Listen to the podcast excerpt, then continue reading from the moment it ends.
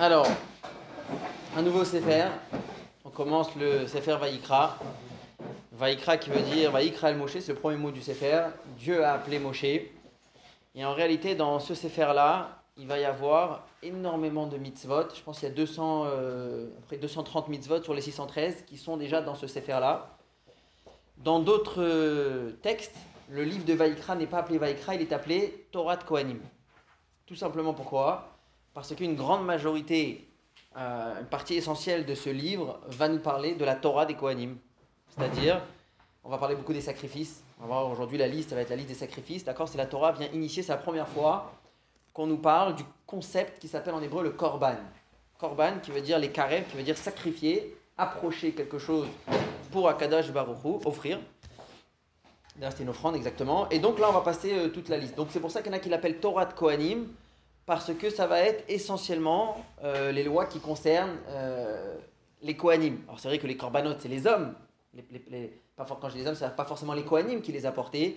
On va voir qu'il y a aussi les Korbanot qui sont reliés avec la Tazria, Metzora, la personne qui est impure, la personne qui est Metzora, qui a eu la lèpre parce qu'elle a fait le, le Lachonara, etc. Mais de manière générale, c'est beaucoup de lois qui sont euh, liées avec les Kohanim. Donc, dans, ce, dans cette paracha-là, la Torah elle commande Moshe, Dieu appelle Moshe. C'est rare qu'on retrouve ce langage où Dieu appelle Moshe. En général, c'est Dieu directement, il parle à Moshe. Et c'est pour ça que Rachid nous explique qu'il y a ici la shon chiba. C'est une, une- c'est par affection. Le fait d'appeler quelqu'un avant de le- lui ordonner quelque chose, c'est un, un signe d'affection. Et lorsque vous regardez dans la Torah, le Aleph de Vaïkra, il est petit. C'est-à-dire, je ne sais pas s'il le met dans les Chumashim aussi, ouais, ici aussi ils l'ont mis. Il n'a pas la taille, la même taille que les autres lettres. Il y a plusieurs explications qui ont été données à cela. Pourquoi le Aleph il est petit? Une des explications, c'est étant donné que Moshe, avec toutes les qualités qu'il avait, c'est celui qui a accompagné le peuple juif euh, pour sortir euh, euh, de l'Égypte, qui a ouvert la mer Rouge, les dix plaies et le don de la Torah, malgré tout, il savait se faire tout petit. Il savait rester modeste et humble. Donc c'est pour ça qu'on a mis un petit Aleph. Il y en a qui disent que c'est pour une autre raison, c'est que en hébreu, Vaïkra, ça veut dire appeler. Vaïkar, il y a un mot, on retrouve ça avec Bilam. Alors ça peut venir de aussi Yakar qui veut dire cher. Vaïkar, ça peut être, il a, quelque part, il a rencontré. Il est apparu. Et c'est marqué qu'il y en a qui voulaient écrire Vaïkar et, Moshe- et il y en a qui voulaient écrire Vaïkra. Alors on a mis, euh, pour, faire, pour être un peu entre les deux, on a mis le Aleph mais en petit. Comme ça pour être un peu entre les deux. En tout cas, la majorité des, commentateurs expliquent que c'est le Aleph qui souligne la modestie de euh, Moshe Rabbeinu. Et donc tout de suite dans le deuxième verset, Il y a d'autres euh, dans la Torah où il y a des. Alors il y a un, oh, c'est intéressant, euh, il y a un autre où il y a un Aleph qui est grand. Oui, Et là-bas, c'est marqué qu'on parle de Adam Arishon. oui. Et c'est marqué que Adam Arishon, étant donné que c'était la personne de la perfection, parce qu'il avait été créé, Yitzhak Kapav Shakadosh Baruch il avait été créé directement par les mains de Dieu, c'est marqué que c'est pour ça que lui, il a mérité un grand Aleph euh, pour, euh, pour son nom. Où est-ce qu'il est exactement? Je ne me rappelle pas où est-ce qu'il on regardera après. Ouais, il y a un grand Aleph sur, sur Adam. Ensuite, le deuxième verset, on a Daber el Ben Israël, adresse-toi au peuple juif, et tu leur diras, Adam qui akriv mikem. Traduction littérale, ça veut dire un homme, lorsqu'il va sacrifier, il va offrir mikem de parmi vous. Et donc après, c'est quoi? Korban Hashem, un sacrifice pour Dieu. Et ben minabak, minabema, minabaka ou minason, ça peut se faire du petit bétail ou du gros bétail. Le langage ici, il est un peu étonnant. Et je vais m'arrêter un peu dessus parce qu'on ne peut pas passer ce verset sans en parler. L'Admour Azaken, le Rabbi Shneur s'arrête là-dessus et c'est rapporté ensuite dans presque tous les Mamarim, tous les Rébéim qui ont suivi par, qui ont suivi par, la, qui ont suivi par la suite, eux aussi ont rapporté ce concept. La phrase en hébreu n'est pas logique. Ce qu'on veut dire, c'est lorsqu'il y aurait une personne de parmi vous qui voudrait apporter un sacrifice à Dieu. Et ici, par exemple, on parle du Olat Nedava, on parle d'un Korban Ola qui est a priori en remerciement à Hachem, ça veut dire que ce n'est pas une, obligation. On verra plus tard, vous verrez, dans vous verrez dans la liste, il y a certaines fois que l'homme, la personne a l'obligation d'apporter un sacrifice. On ne lui demande pas son avis. C'est-à-dire qu'il a fait une faute peut-être, et pour se faire pardonner, il va devoir apporter le sacrifice. Là, il s'agit de un homme qui veut. Pourquoi il veut? Ça peut être plusieurs raisons. Ça peut être parce qu'il veut remercier Hachem, ou ça peut être plutôt qu'il a fait une faute qui n'oblige pas d'emmener un korban, un sacrifice. Mais lui, pour s'acquitter, il voudrait quand même apporter un sacrifice à Kadosh Baruch pour se faire pardonner. Donc là, on rentre dans un korban Ola qui est en même temps Nedava. Nedava en hébreu, ça veut dire un cadeau, c'est comme un don, c'est-à-dire qu'on ne m'oblige pas, mais je le fais de moi-même. Chez Itnadev, exactement. Donc ce qui est intéressant, c'est que la phrase, comment elle est tournée dans le verset, c'est Adam qui acrive Mikem. Un homme, lorsqu'il va offrir, sacrifier Mikem de parmi vous. Le mot Mikem, il aurait dû être normalement juste après le mot Adam, un homme de parmi vous, lorsqu'il va sacrifier. C'est-à-dire, s'il y a une personne ici qui voudrait sacrifier, alors voilà comment il va faire. Ça pourrait être petit bétail, gros bétail, et ensuite il y a tous les détails. Et là, la Torah, elle dit non. une personne, lorsqu'elle va sacrifier de parmi vous. Et là, le Moradeka, nous dit, on verra, on va, en parler à la fin du shiur, c'est que le but du korban, l'idée qui se cache derrière le sacrifice, c'était pas juste apporter un animal à Kadosh Baruch et dire tiens, j'ai fauté, prends. C'est marqué dans la Torah que c'est comme ça que tu pardonnes. Pas du tout. On verra ici qu'il y a un concept ici où la personne, en moment où elle apporte le sacrifice, il doit avoir une certaine teshuva. Il doit avoir, il doit se repentir, il doit regretter ce qu'il a fait. Et en, réfléchissant à plusieurs, euh, plusieurs choses, d'abord, le Ramban, le Nachmani rapporte que le fait même de réfléchir que normalement, ça aurait dû lui qui aurait dû passer euh, euh, sur le sur le sur sur le misbéar. Et finalement, Dieu il a eu pitié, il a autorisé, si on peut dire, le pardon en apportant un animal à la place. Mais au-delà de cela, on va expliquer plus tard qu'il y a quelque chose de très fort, de très profond dans le korban. D'ailleurs, d'où le mot korban qui veut dire rapprocher, qui avait la force de pouvoir, si c'était fait correctement, rapprocher un juif de Akadosh Baruch de Dieu. Et donc c'est pour ça qu'on dit Adam Mikrem qui acrive un homme de parmi vous lorsqu'il va sacrifier. Lorsqu'il s'agit de sacrifier, il ne s'agissait pas juste de sacrifier un animal, il s'agissait de sacrifier une partie de soi-même. C'est-à-dire, le Tanya nous explique que chez un juif, il y a ce qu'on appelle l'âme animale et l'âme divine. L'âme divine qu'on appelle tous la Neshama. Mais au-delà de ça, il y a aussi une âme animale qu'on appelle aussi des fois, euh, c'est pas vraiment la même chose, mais le Yetzerara lorsqu'on apportait le sacrifice, l'idée d'apporter un sacrifice sur le misbéach pour Hachem représente dans notre quotidien l'idée de prendre son âme animale et de venir le sacrifier pour Hachem. Ça veut dire des fois prendre des propres volontés. J'ai envie de faire ça, j'ai pas envie de faire ça. Et être capable de sacrifier cette volonté, ce désir, cette pulsion que j'ai, et de dire je vais maintenant m'impliquer pour faire ce que Dieu me demande. Et eh bien ça c'est exactement quelque part le concept du korban.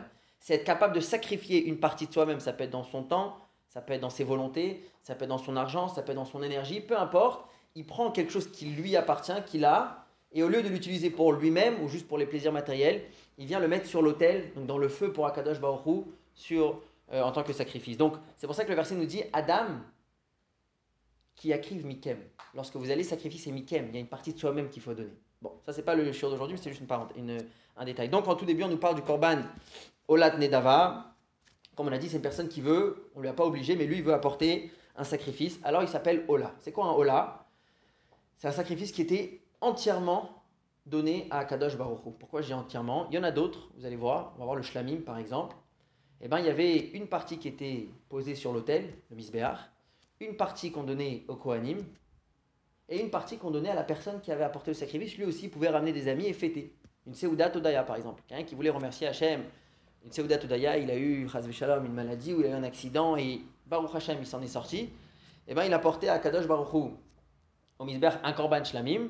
Et la partie, la, viande que lui recevait, eh ben, il pouvait inviter ses amis et faire une grande Seuda pour remercier Akadosh Baruch. Là, on est dans le Hola. Le Hola, c'est ce qu'on appelle korban Kalil, entièrement sacrifié, offert à Kadosh Baruch sauf la peau, puisque dans l'ordre des choses, on apportait l'animal, on lui faisait la shrita, Bon, évidemment, on vérifiait qu'il n'avait pas de, défauts, etc. Mais on lui faisait la shrita.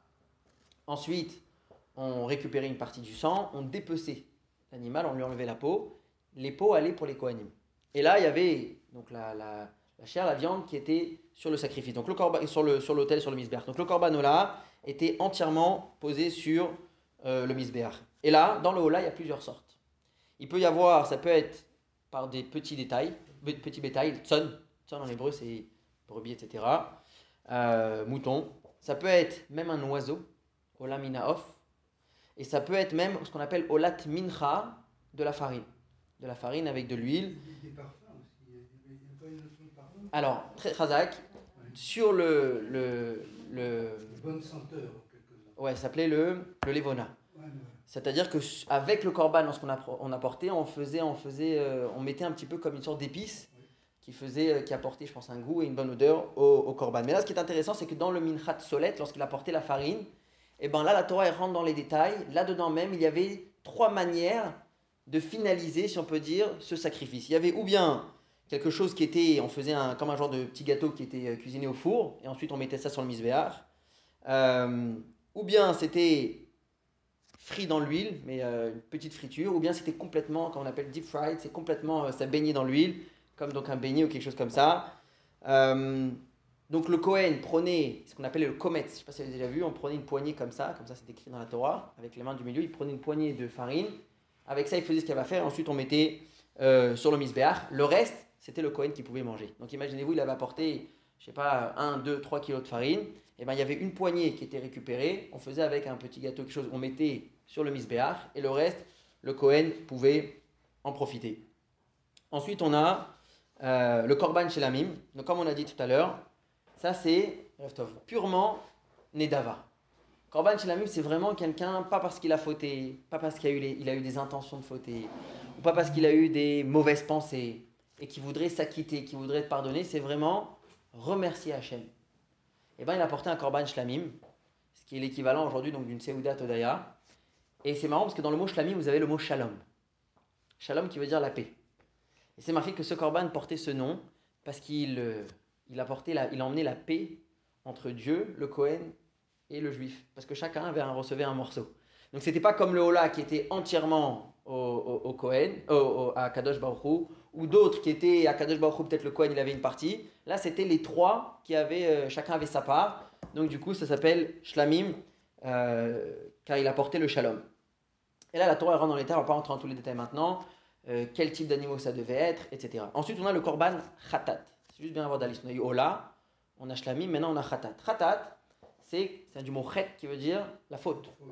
Lorsque quelqu'un a fauté, et cela par une inadvertance, par exemple, euh, il s'est réveillé samedi matin, dans la nuit de vendredi à samedi, il a complètement oublié que c'était Shabbat, il a allumé la lumière. Après il dit Oh là, c'est Shabbat aujourd'hui.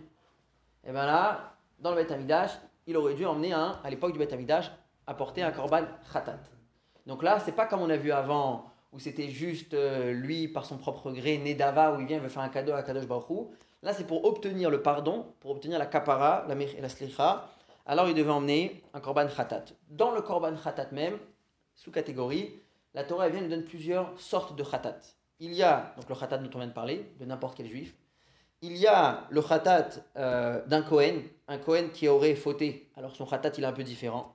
On a ensuite le khatat du Sanhedrin, c'est-à-dire ça serait le Sanhedrin, donc la grande assemblée, qui se serait trompé, quelque chose qui ne s'est jamais passé et qui en réalité qui ne se passera jamais, comme ça c'est marqué.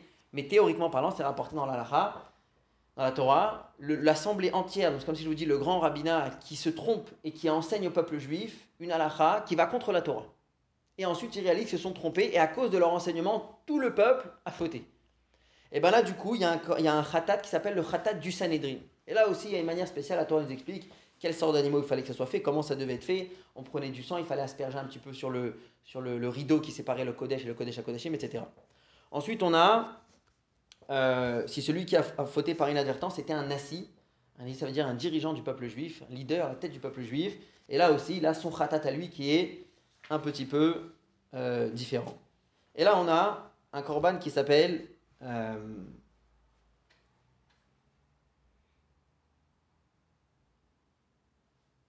un korban olé veyored. Pour certaines fautes, dont la Torah elle va, nous, va nous en parler, par exemple celui qui mange des, des kodashim, betuma, un exemple très simple. Imaginez-vous, vous avez une personne qui a voulu apporter un shlamim, donc parce qu'il voulait remercier Hachem, quelque chose qui lui est arrivé de, bon, de bien. Il reçoit euh, sa viande, et normalement, pour consommer cette viande, il fallait quand même être pur. Et lui, il a invité un ami, et cet ami-là, il a mangé alors qu'il était impur.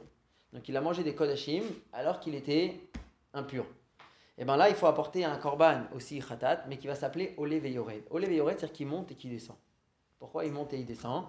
Parce que tout simplement, celui-là pouvait s'adapter en fonction des moyens de la personne.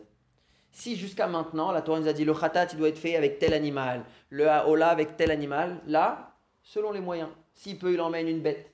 S'il peut pas, eh ben, il peut, s'il n'a pas les moyens, il peut emmener même une colombe, un petit oiseau. Et s'il n'a pas, il peut même amener un, peu de farine ou quelque chose comme ça. C'est-à-dire que vraiment, c'est Olev et Yoret, ça va en fonction de euh, ses moyens. Ensuite, on a un korban qui est Hacham. Hacham, ça ressemble beaucoup au khatat. En réalité, si vous avez le mot Hacham, ça veut dire Hachem en hébreu, ça veut dire fautif. Hachem, c'est une faute aussi. Euh, Ani Hachem ou Hachem, c'est moi qui est fautif, c'est lui qui est fautif. Euh, ça rejoint quelque part la même chose, c'est juste que c'est sur certains, certaines avérotes. C'est expliqué longuement dans endroits, c'est pas vraiment le sujet du shiur aujourd'hui, les différences exactes entre le khatat et le hacham.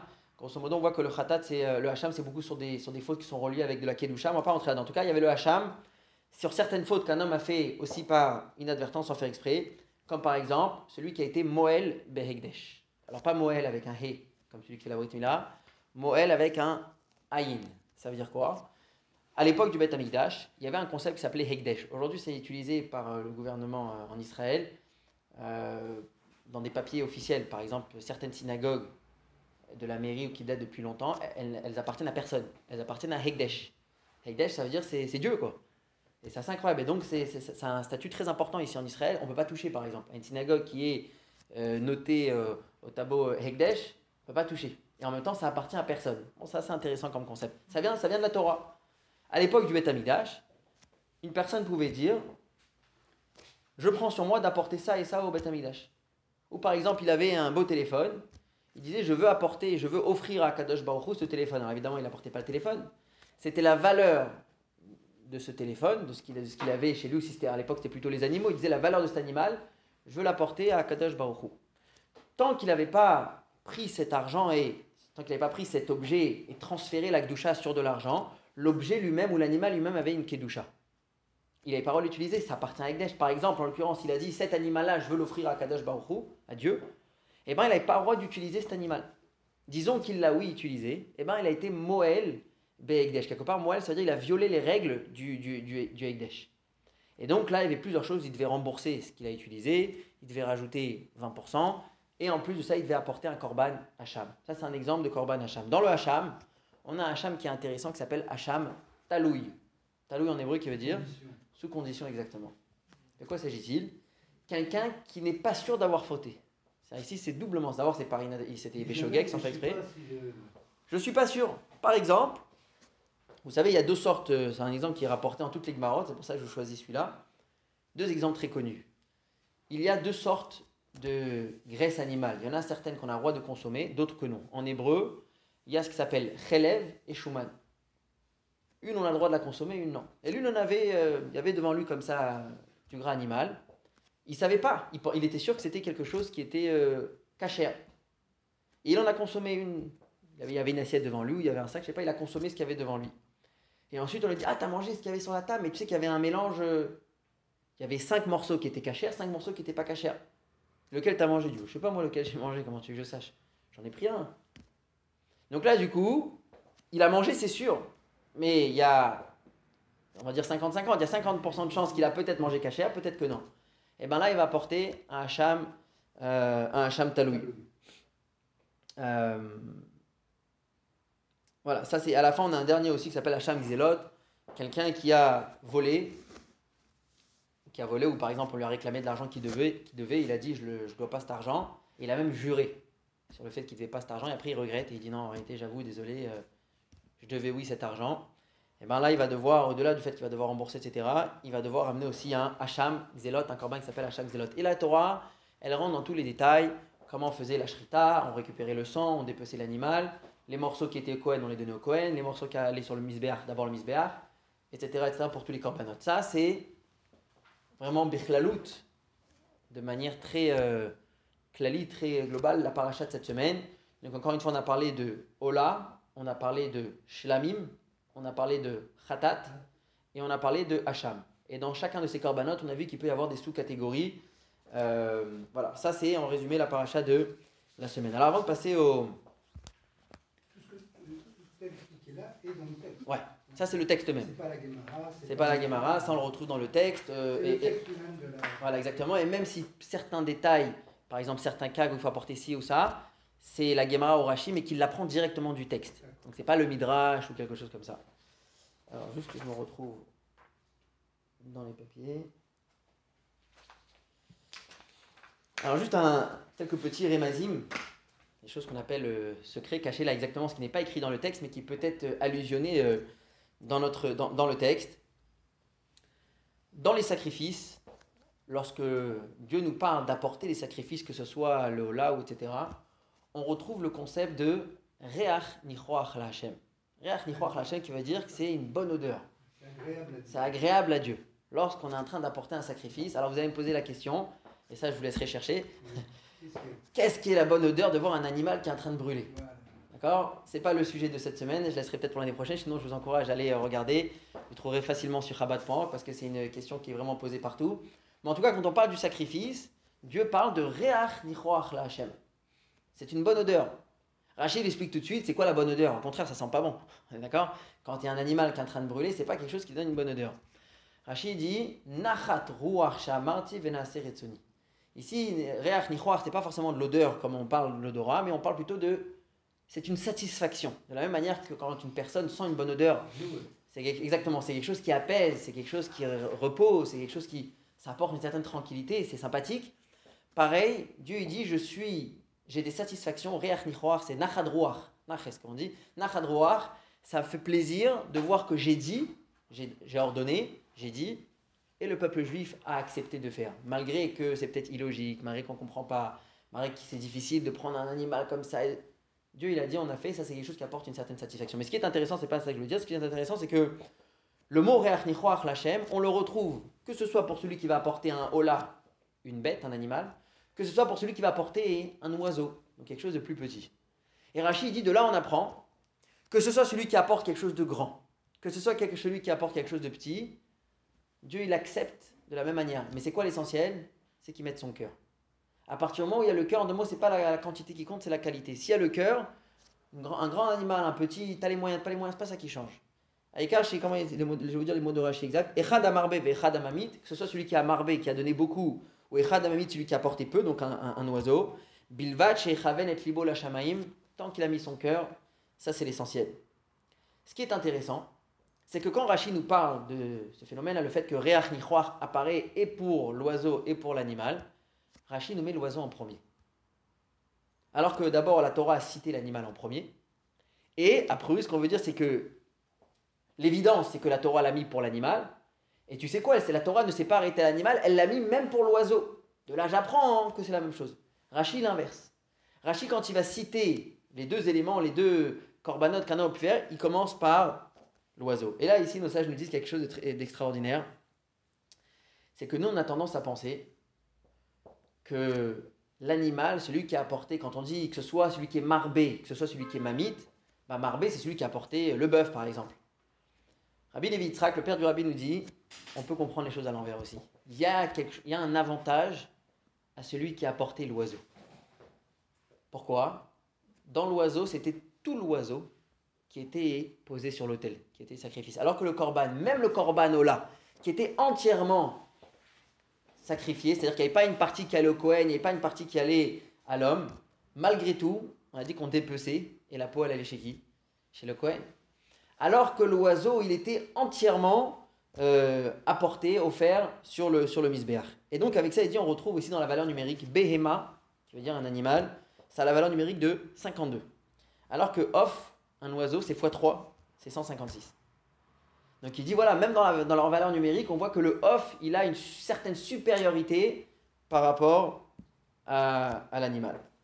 Euh,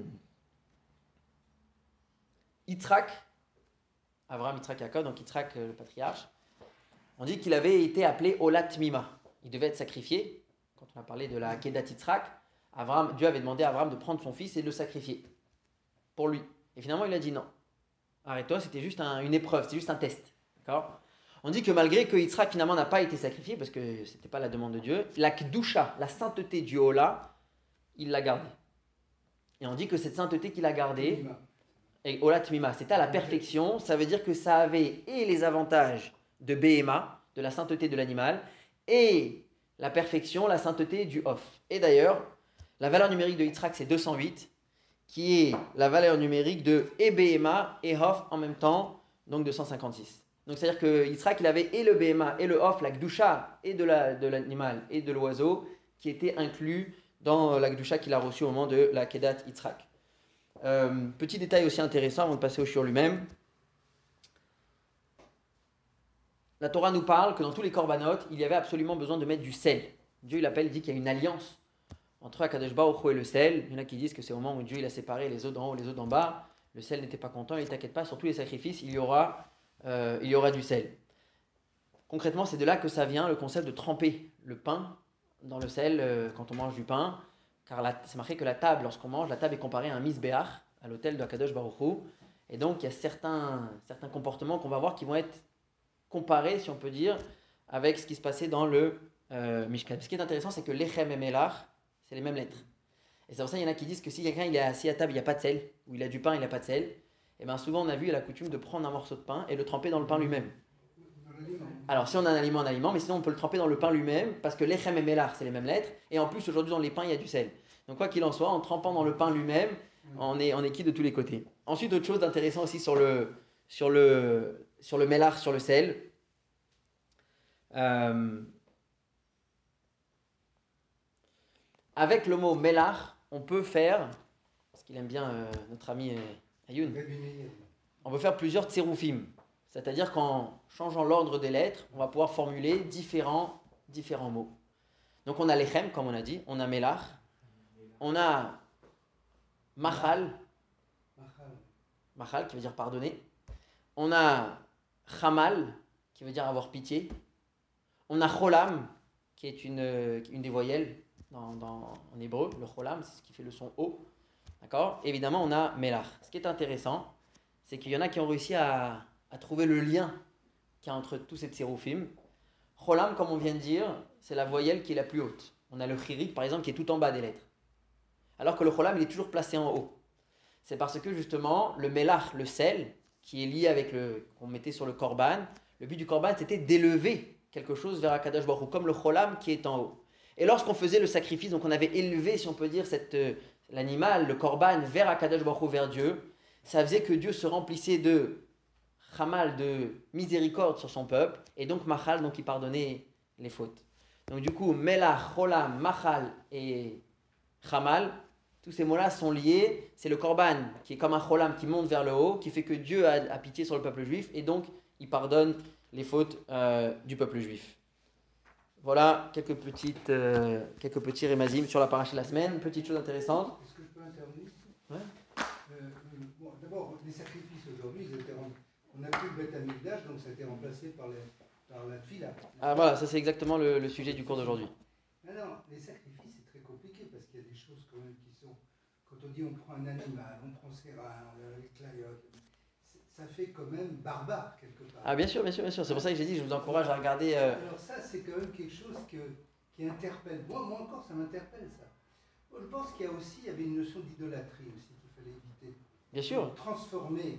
Si vous regardez ici, au tout début, il ramène une, deux, trois, quatre, cinq raisons sur les sacrifices. Et une, dans, une de ces raisons-là, c'est le concept de l'idolâtrie où il y avait certains Parce peuples qui servaient. C'est compliqué. Non, mais c'est, il y a des explications. Et ça mériterait en réalité un chiour entier. C'est pour ça que j'ai dit, c'est pas le chiour de ce soir, peut-être l'année prochaine, mais je vous encourage à chercher parce que c'est très intéressant. Il y a des explications euh, pshat. Mais il faut le signaler parce que c'est aride pour les gens. Exactement. C'est- Exactement. Il y a le pshat euh, simple. Il y a l'histoire de l'idolâtrie, où il y avait certains peuples qui servaient les animaux. Et donc, justement, pour aller à l'encontre de cette chose-là, on allait euh, sacrifier les, les animaux. Et il y a aussi une autre notion qui est un peu plus profonde que cela, qui est expliquée par, euh, qui est rapportée dans la chassidoute, cette notion d'élévation. Mais c'est encore une fois, ça demande plus que 10 minutes ou un quart d'heure, donc on laissera ça pour une, pour une prochaine fois. Et euh, si je le trouve en français sur Chabad.org, je vous enverrai le, le lien. Par contre, vous avez mentionné quelque chose d'intéressant. On a dit qu'aujourd'hui, il n'y a plus les sacrifices. Aujourd'hui, nous n'avons pas, pas le temple, il n'y a plus de Beth Amikdash. Et donc, nos sages nous disent, c'est rapporté dans la Gemara Masechet Brachot, Tefilot keneged tmidim tiknum. Les tefilot, nos prières, ont été instaurées en correspondance, je peux dire, avec les sacrifices qu'il y avait dans le Mishkan, dans le Beth Amikdash. C'est-à-dire que lorsqu'on regarde dans le Beth Amikdash, il y avait tous les jours, que quelqu'un ait fauté ou pas, que quelqu'un a décidé d'emmener un korban ou pas, il y avait tous les jours deux sacrifices, ce qu'on appelle d'ailleurs le korban tamid. On le lit tous les jours dans, le, dans les korbanotes du matin. Tamid toujours parce que c'était vraiment tous les matins et tous les après-midi. Et ben, par rapport, en correspondance, on peut dire avec la- le tamid du matin, on a la prière du matin, shacharit. En correspondance avec la prière de, avec le korban tamid de l'après-midi, on a mincha. Et ensuite, Arvit, d'abord c'est marqué qu'à la base c'était facultatif. Et ça, ça correspondait au moment où les, après que le sacrifice avait été posé sur l'autel, ça prenait du temps jusqu'à ce que ça avait été complètement euh, euh, brûlé. Donc ça, ça correspond à la, prière de, de Harvit. Donc on voit que nos sages ont instauré la prière pour remplacer euh, les corbanotes. Mais ce qui est étonnant, c'est qu'on sait très bien que normalement la parole ne peut pas remplacer l'action. Avec des mots, je ne peux pas acheter au, magasin, d'accord? Si je veux aller pour acheter au magasin, il faut que j'apporte avec moi des sous. D'accord? Très rarement, on a vu que le fait de parler de quelque chose va remplacer l'action. C'est pas en parlant du régime qu'on va maigrir et c'est pas en parlant d'un bon plat qu'on va le manger. Ça veut dire que c'est en passant à l'action qu'on a obtenu la chose. Et là, on voit ici quelque chose qui est exceptionnel, où la Torah, les Chachamim ont décidé, oui, de donner un remplacement au korban, à tous les corbanotes, on va voir même le khatat, même pour se faire pardonner, et ça, ça va être rien que par des mots, que ce soit les prières, on va voir plus que ça, euh, pour certains corbanotes qui ne sont pas inclus dans la prière, c'est marqué que juste par le fait d'étudier ces passages de la Torah, qui parlent des sacrifices qu'on est en train de faire, qui parlent du korban khatat, qui parlent du korban...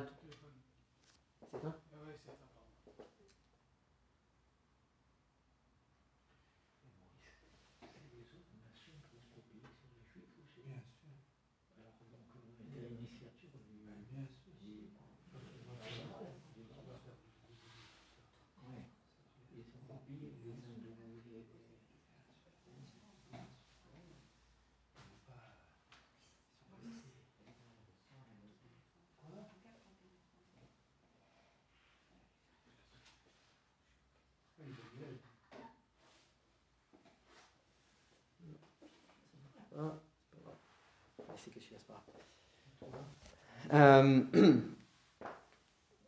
donc, juste par le fait d'étudier certains passages qui sont euh, reliés et qui parlent des corbanotes, la Torah, elle dit, je considère comme si il avait apporté un korban. Et c'est rapporté dans le Shulchan Aruch, où c'est marqué comme ça, Tov meod lomar parachat à korbanot.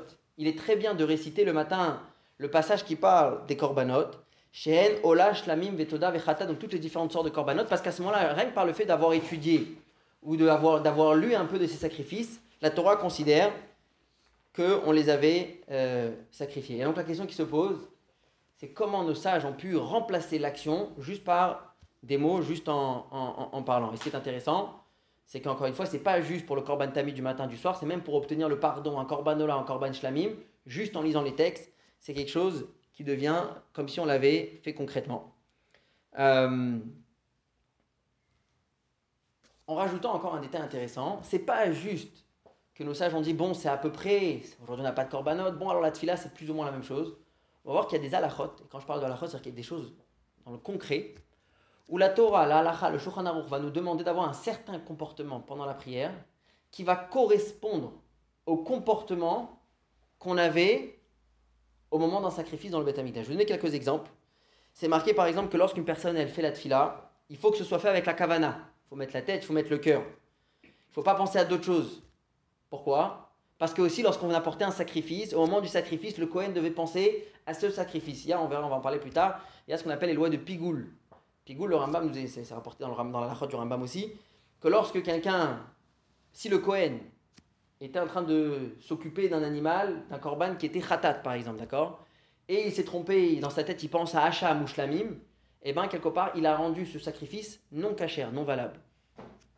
Rien que parce qu'il a eu une mauvaise pensée. Donc la Torah, la Lacha nous rapporte, et dit c'est pour ça que nous aussi dans notre prière, il faut faire attention de ne pas penser à d'autres choses, il faut penser qu'à la prière, comme par rapport au sacrifice. Donc vous voyez, la comparaison, elle est vraiment dans les détails. Ensuite, une deuxième chose qui est rapportée, il faut se lever, et c'est bien d'avoir un lieu fixe. Normalement, c'est bien d'avoir un lieu fixe à la, synagogue, comme les corbanotes, les sacrifices, différents sacrifices avaient un lieu, et c'était que dans ce lieu-là, que dans cet endroit-là du, du Beth qu'on pouvait sacrifier ce, ce, ce korban. Une troisième, un troisième exemple, après on avance, c'est marqué aussi, c'est bien d'avoir des vêtements, des, beaux vêtements lorsqu'on fait la tfila. Quelque part, c'est pour ressembler un peu au Kohen, qui avait tous ces vêtements pour se présenter devant Dieu lorsqu'il faisait le sacrifice. Alors nous aussi, lorsqu'on vient faire notre tefila, il faut être bien habillé pour présenter un peu comme le Kohen. Donc encore une fois, vous voyez que c'est pas juste. Bon, de manière générale, les Chachamim ont décidé, il n'y a plus aujourd'hui de, euh, de korbanot. Alors on a mis la tefila à la place. Dans les détails, On veut que ça ressemble vraiment à 100% au Corban. Donc la question c'est comment? Comment les paroles peuvent remplacer les actions? Comment juste un texte peut pardonner? Deuxième question. A priori, cette solution, peut-être qu'on aurait pu l'appliquer à d'autres mitzvot. Prenez un exemple, quelqu'un qui se trouve dans, une prison ou peu importe, que nous présente à l'époque de la guerre, dans les camps de concentration, ils n'avaient pas de matzot à Pessah.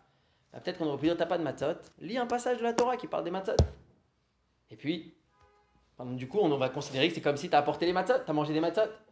Ou bien quelqu'un qui n'a pas la possibilité de mettre les téfilines, peut-être qu'on aurait pu lui trouver la même, la même solution. Lis un passage dans la Torah qui parle des téfilines, le schéma.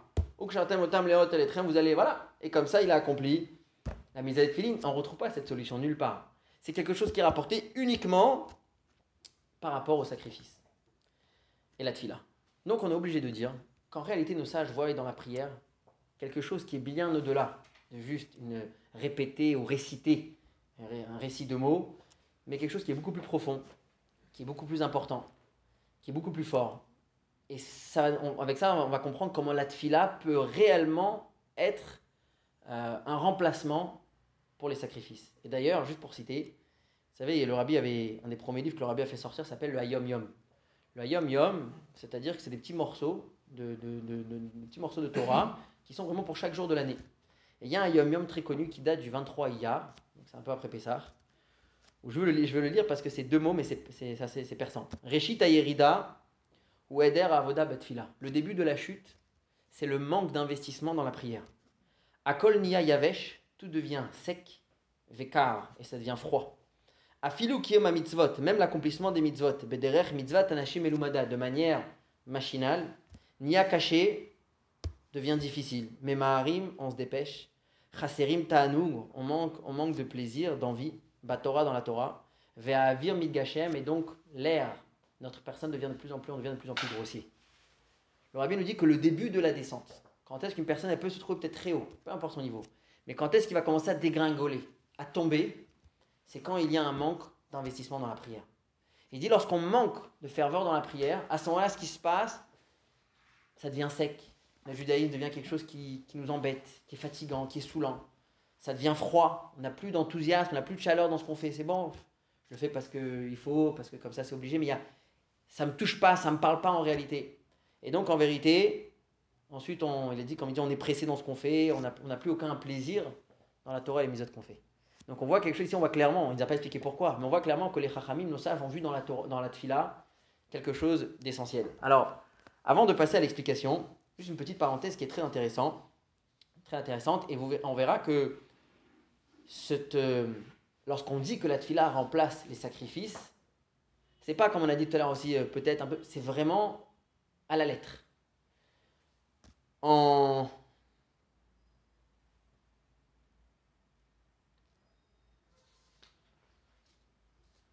Il y a une question qui est rapportée dans la Gemara et qui a été discutée ensuite avec. Euh, c'est une question aussi qu'on a posée qu'on a posée au rabbi.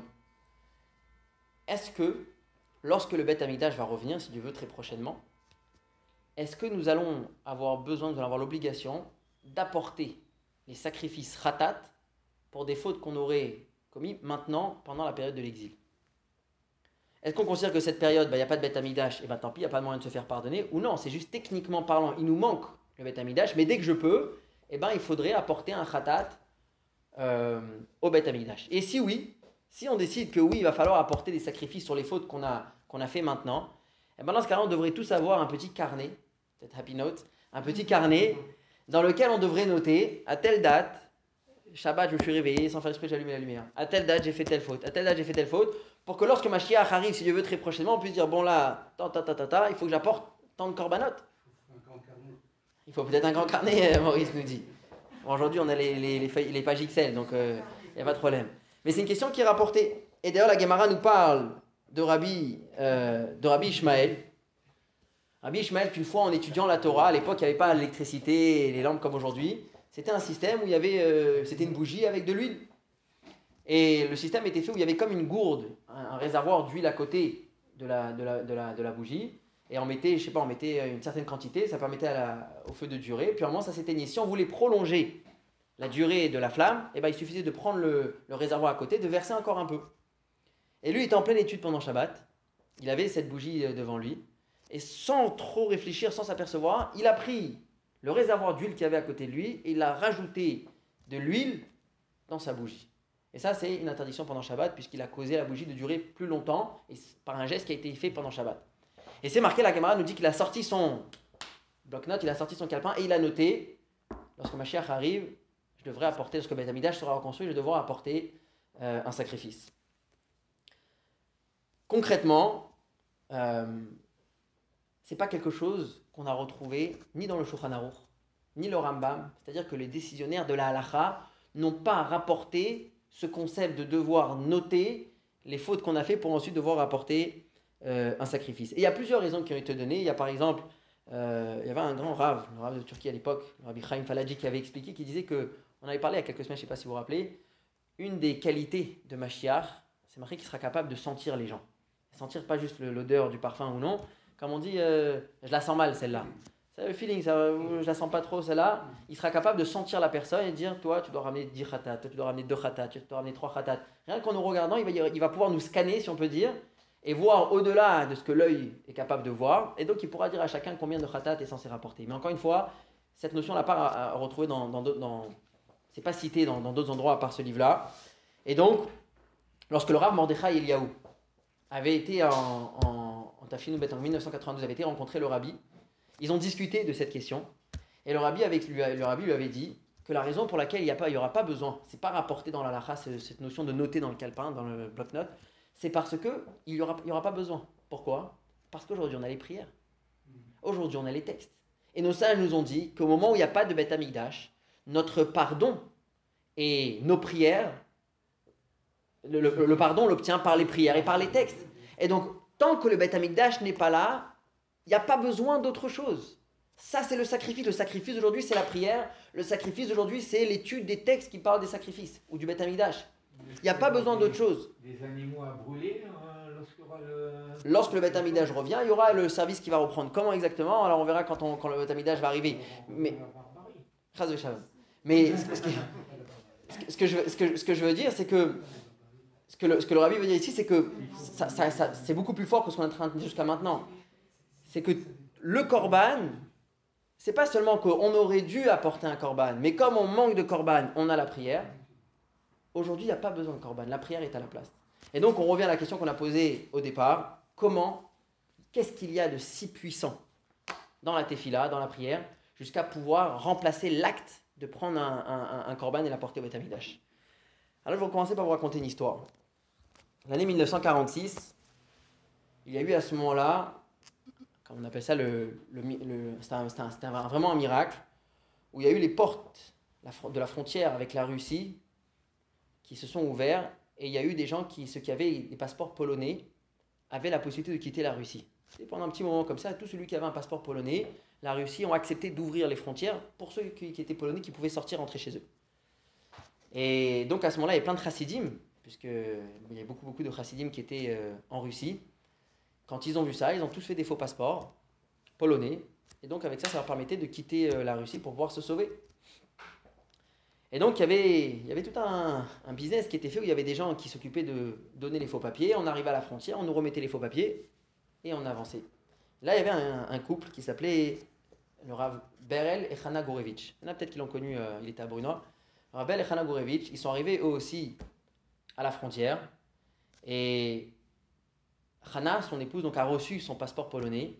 Mais celui, le jeune homme qui devait apporter le passeport polonais pour son mari, Berel, il n'est pas là. Et on l'attend, on l'attend, on l'attend, on l'attend, on l'attend. Et les policiers là-bas, ils n'ont pas le temps. Il dit alors, euh, ils sont où les papiers? Et il cherche, il cherche, il n'a pas de papier.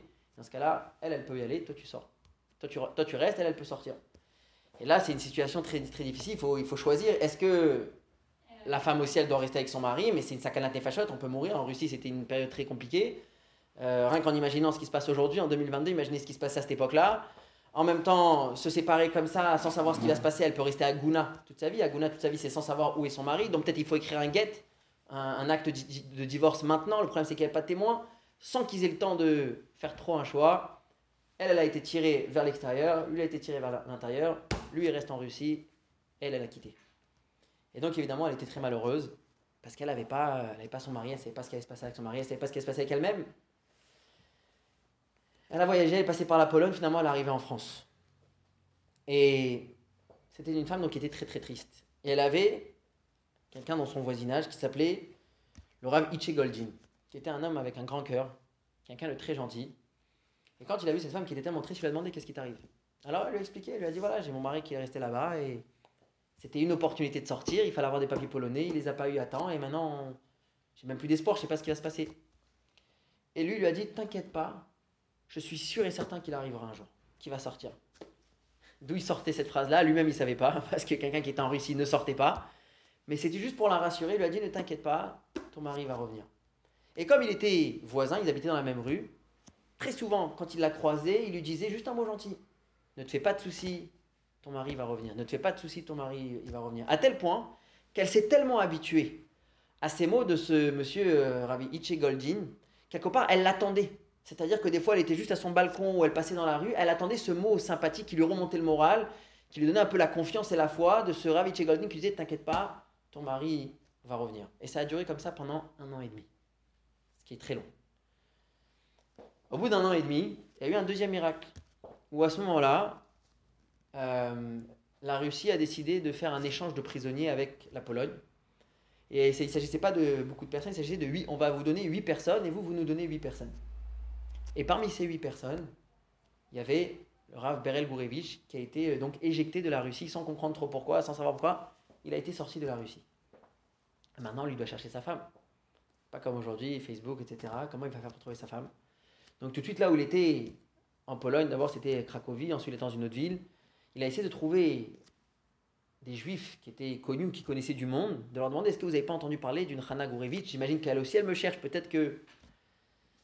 Et il lui a dit écoute, il est tombé un moment sur quelqu'un qui lui a dit écoute, je connais pas beaucoup de monde ici, mais il y a un grand groupe il y a un an et demi, quand, lorsqu'ils sont sortis de Russie, ils sont passés par la Pologne, mais ils sont partis en France. Qui y avait dans ce groupe? Je ne peux pas te dire, je ne sais pas. Mais il y a un homme dans ce groupe que je connais, qui s'appelle Laura Goldi. Si tu veux, je peux lui envoyer une lettre pour lui demander ce qu'il connaît une fille qui s'appelle Hana Gorevich.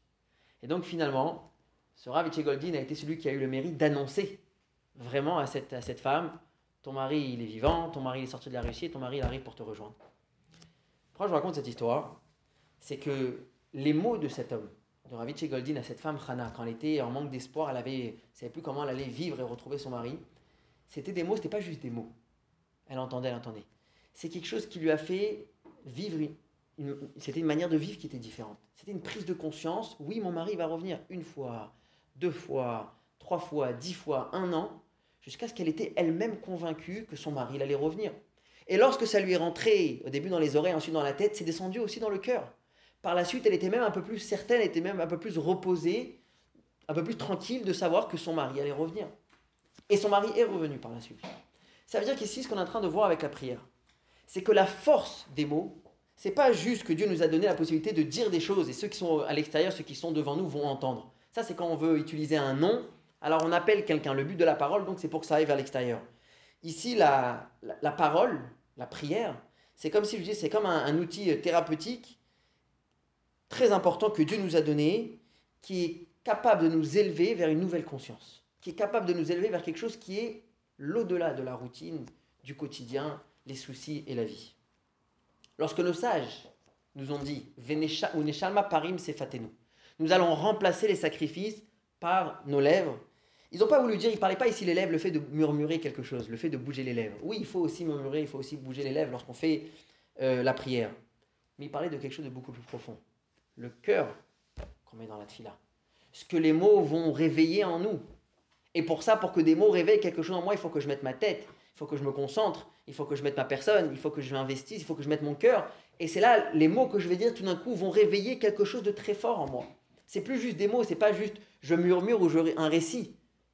C'est quelque chose qui, a cette force de changer la personne, de faire vivre à la personne quelque chose euh, de très élevé. Imaginez-vous, vous avez quelqu'un qui est emprisonnés par des terroristes, par des gens qui sont méchants, qui sont qui, des, gens mauvais. Et donc, ils le font souffrir, ils le mettent dans un trou où il fait noir, il n'y a pas à manger, c'est sale, et lui passe là-bas comme ça longtemps. Il y a un moment où il est tellement désespéré, il n'a même plus envie de vivre. Il attend juste que, ça y est, que Dieu reprenne son âme, de Shalom. Il dit lorsqu'on va commencer à lui donner à nouveau à manger, où il reprend un peu d'énergie, d'un coup il dit ah comment je peux sortir d'ici, peut-être que je peux trouver une manière de faire un trou, de monter, d'escalader. Donc en réalité on voit que dès qu'il reçoit un peu de force, un peu d'essence, ça lui donne l'envie de retourner vers la vie. Et eh bien c'est la même chose avec notre Neshama.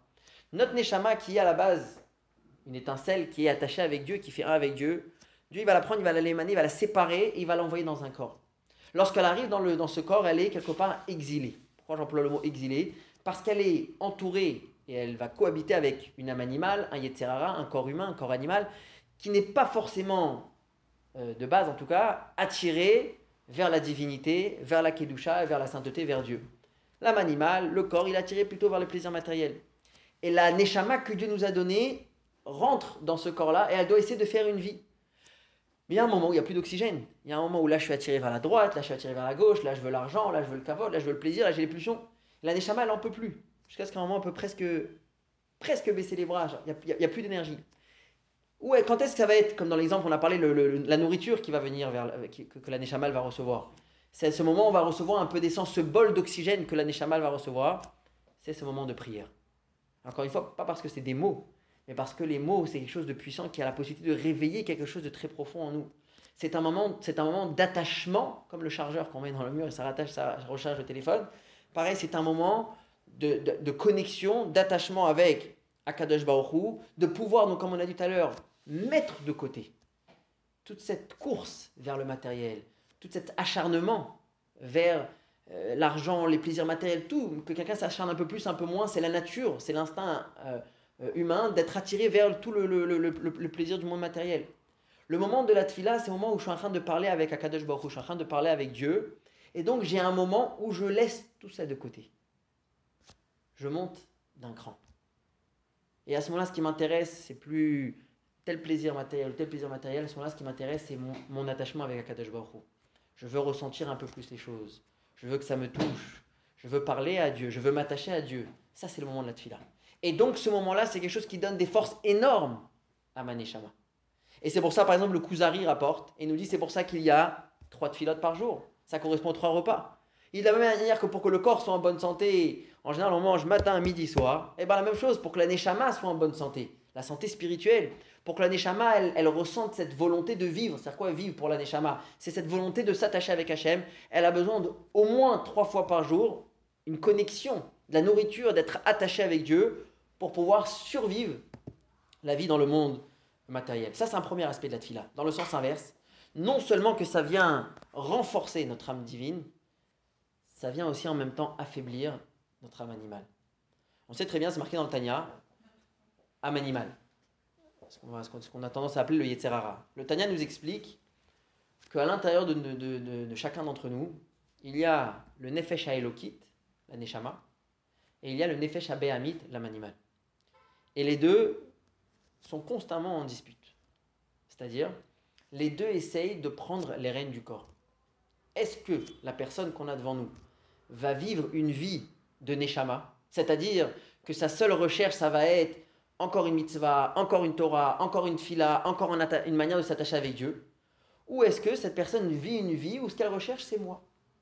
Moi, c'est me faire plaisir, profiter, être bien, avoir ce que j'ai besoin, pas chercher plus que ça.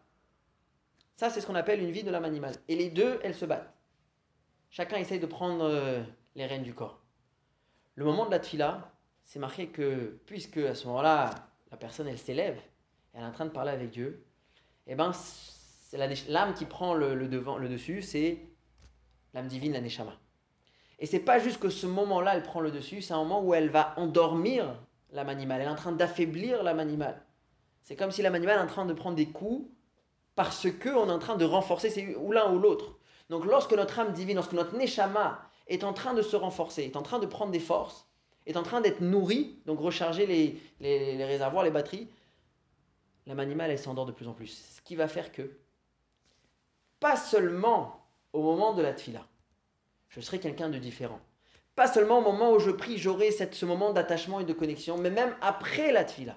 Lorsque je sors de la tfila, je quitte la synagogue, je quitte ma prière que j'ai faite, est-ce que je reviens à ce que j'étais avant, comme s'il n'y a pas eu de prière, je reviens exactement la même personne qui était avant, ou non, comme mon âme animale, il a pris des petits coups, je sors quelqu'un qui est plus calme, plus posé, moins attiré vers le matériel, moins acharné sur le matériel, j'ai plus de recul, je me calme, ça peut calmer la personne. Pourquoi? Parce qu'encore une fois, non seulement on a nourri notre âme divine, on a aussi calmé et affaibli notre âme, notre âme animale pendant, pendant la tfila. Et ça, c'est le concept du korban. Pour faire le lien, pour finir avec le lien entre le korban et la tfila, on a demandé tout à l'heure comment des paroles, des mots peuvent remplacer l'action. Eh bien, ce n'est pas des mots qui ont remplacé l'action, c'est une action qui a remplacé une autre. Parce que même le korban, l'idée n'était pas juste d'emmener un animal, comme on a dit tout à l'heure. L'idée, c'était au moment où on emmenait le sacrifice, qui est une chouva, que la personne, ça le touche ce qui est en train de se passer, qui dise à Dieu, je ne veux plus une vie comme ça. Je ne peux plus continuer une vie où j'arrête pas de fauter, là j'emmène tel corban, tel corban. Parce que quelqu'un qui emmène un corban, il rentre à la maison comme si de rien, ben demain il va en apporter un deuxième. Et peut-être dans la journée il va en apporter encore trois. Et donc on aura gagné pas grand-chose, d'accord? Le but du corban c'est qu'il y ait une prise de conscience. Il y avait un moment où il fallait mettre les mains sur le sacrifice. Et à ce moment-là c'était le moment où la personne pouvait fermer les yeux et vraiment demander pardon. Voire même lâcher une larme. C'est bien de temps en temps. Il lâchait une larme de sincérité. Le juif disait Je ne veux plus. Yetzirara, laisse-moi tranquille. Dieu aide-moi à battre mon Yetzirara. Dieu aide-moi à me renforcer contre mon âme animale. Fais en sorte que c'est mon âme divine qui, soit plus forte. Ça, c'était le but du Korban. C'est la même chose avec la Tfila. Donc, du coup, ce n'est pas des mots qui ont remplacé une action. C'est quelque chose qui est lié avec le cœur qui a remplacé quelque chose qui est lié avec le cœur. C'est un travail sur soi qui était fait par une action du Korban, qui est aujourd'hui un travail sur soi qui est fait par une action de la prière. Mais finalement, le but et l'essentiel, c'est l'impact que ça avait sur la personne. Et ça, c'est exactement le même, que ce soit par rapport au korban ou que ce soit dans, le, dans la prière. Et donc, juste pour finir, pour faire quelque chose de, de concret, nos sages nous disent qu'une fois, il y, avait, il y a une histoire qui est racontée au sujet du Baal Shem Tov. Une fois, il y avait un homme qui arrivait à Mejiboj, dans la ville du Baal Shem Tov, et il y avait des gens qui disaient que cet homme, c'était un, grand homme. Et vraiment, il avait l'air, quand on lui posait des questions, il connaissait... Ah, on pouvait poser l'accent n'importe quel Gemara, il avait beaucoup de, de grandes connaissances. Mais ça ne voulait pas encore dire que cette personne est quelqu'un de bien. C'est-à-dire, est-ce que c'est vraiment quelqu'un qui a des bonnes midas, qui se comporte bien? Et donc, ils ont demandé au Baal Tov euh, qui est cette personne? Le Baal Tov, il a dit si vous voulez savoir, demandez-lui comment peut-on faire en sorte de ne plus jamais être dérangé par des mauvaises pensées pendant la prière. Quand je dis mauvaises pensées, ça veut dire n'importe quelle pensée qui essaie de nous, de nous déconcentrer. S'il vous donne une solution, c'est qu'il vaut rien. Parce qu'il n'y a pas. Ça n'existe pas. Pourquoi? Le Yetzerara, notre âme animale, elle connaît l'importance de la prière. Et elle sait que si elle laisse le juif prier trop souvent comme il faut, l'âme animale, elle est foutue, il n'y a plus son mot à dire. C'est pour ça qu'elle va tout faire. Lorsqu'un juif, il ouvre son sidour et il veut prier, l'âme animale, le Yetzerara, il va tout faire pour qu'on soit déconcentré, pour qu'à ce moment-là, il y ait un appel, pour qu'à ce moment-là, il y ait un bruit dehors, pour qu'à ce moment-là, ah, je commence à penser à ce que j'ai oublié de faire, je vais me lever, je vais revenir. Tout sauf pouvoir se concentrer, parce qu'elle sait. Le Yetzirah, il le sait, c'est pour ça qu'il va lutter un maximum contre. Que si le juif il arrive à prendre 5, 10 minutes, une demi-heure et se concentrer vraiment mot à mot, essayer de réveiller son cœur, il sait que cet homme-là ou cette femme-là, cette personne, va passer une autre journée. Le Yetzirah, il va être euh, mis de côté. Et si demain, à nouveau, il arrive à prier correctement, à nouveau, il aura plus son mot à dire. C'est pour ça qu'il fera tout pour nous déconcentrer. Donc, en deux mots, ça, ça fait partie, si on peut dire que même l'âme animale a compris la difficulté et l'importance de la prière. Et c'est pour ça qu'il ne va pas nous laisser tranquilles. Concrètement, quelqu'un qui va me dire oh, j'ai du mal, une heure de prière, une demi-heure de prière, à s'investir autant. Alors le rabbi a écrit à quelqu'un qui lui avait posé cette question, lui avait donné une solution. Tout d'abord, c'est vrai qu'il est difficile de sauter du lit et rentrer dans, dans, une, dans, un lit de prière et se concentrer. C'est pour ça que chez les chassidim, on a l'habitude d'étudier un petit peu de chassidut avant la prière. Lorsqu'on étudie sur la grandeur de Dieu, lorsqu'on parle sur comment Dieu il a créé le monde, la présence de Dieu sur terre, il y a une petite prise de conscience avant la prière. Ce qui fait que lorsqu'on rentre dans la prière, on ne commence pas maintenant. En on a commencé déjà depuis une demi-heure, trois quarts d'heure, lorsqu'on a commencé à étudier. Ça, c'est une première chose. Le rabbi avait rajouté aussi que pour les hommes, le fait de se tremper au mikvé avant la prière, c'est aussi quelque chose qui aide, qui rapporte une certaine pureté pour prier correctement. Autre chose que le rabbi avait apporté, c'est mettre une, apporté, c'est mettre une petite pièce à la tzedaka avant de commencer à prier. Mais par rapport à ce qu'on a dit, quelqu'un qui n'arrive pas ça arrive souvent, on n'arrive pas à se concentrer sur toute la tfila. Le Rabbi avait rapporté une coutume qui était connue chez les chassidim, où tous les jours, il choisissait un paragraphe. Si dans la prière il y a 50 paragraphes, il disait aujourd'hui je choisis un paragraphe où là il peut se passer peu importe quoi, moi je me concentre. Que sur ce paragraphe. Le reste, je vais le faire comme j'ai l'habitude. Je vais le lire pour m'acquitter, pour faire ce qu'il faut. Mais il y a un paragraphe où je m'arrête pour comprendre ce que je suis en train de dire et pour essayer de me concentrer de manière à ce que ça me touche.